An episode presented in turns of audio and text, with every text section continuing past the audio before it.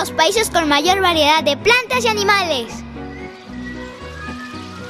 Soy el cóndor de California.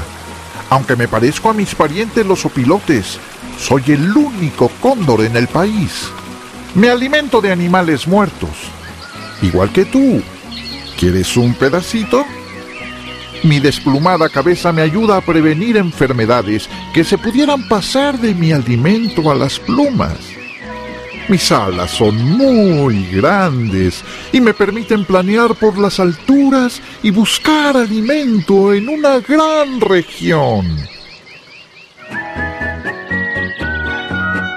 De las 9.300 especies de aves que existen en el mundo, casi 1.100 especies viven en nuestro país. Conoce la riqueza natural de México. Visita www.biodiversidad.gov.mx, portal de la Comisión Nacional para el Conocimiento y Uso de la Biodiversidad, CONABIO.